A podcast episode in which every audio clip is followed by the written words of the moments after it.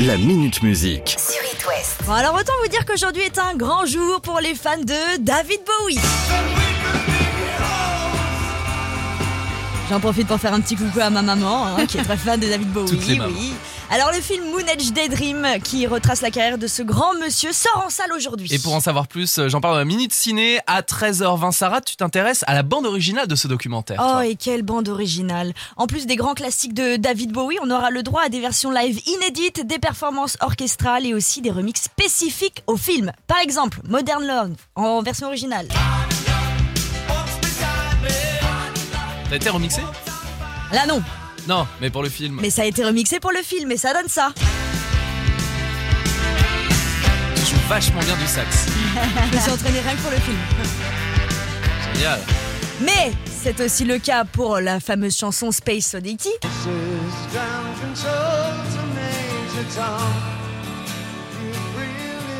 Bon, il n'y a pas trop de différence avec la version originale, mais ça a été remixé Ah bon, euh, pour le remasterisé film. aussi, et quoi. c'est aussi le cas pour Let's Dance, Ashes to Ashes et les plus grands tubes de David Bowie. En bref, tout a été fait pour euh, être adapté au film qui sort en salle aujourd'hui. Et on parle de ce documentaire dans une petite heure. De son côté, la personnalité préférée des Français va avoir le droit à un deuxième album de reprise. Et qui est la personnalité préférée des Français Moi je sais. Bah, Alex Réponse. Benoît.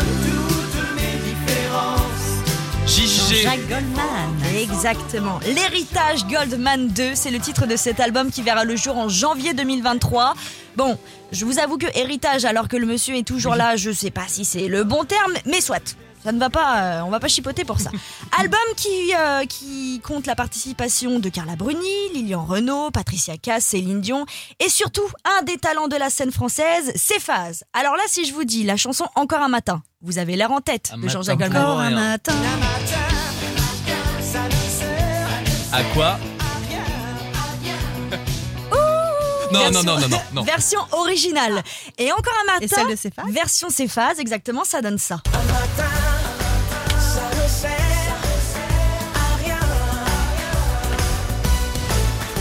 Pas mal, non Génial.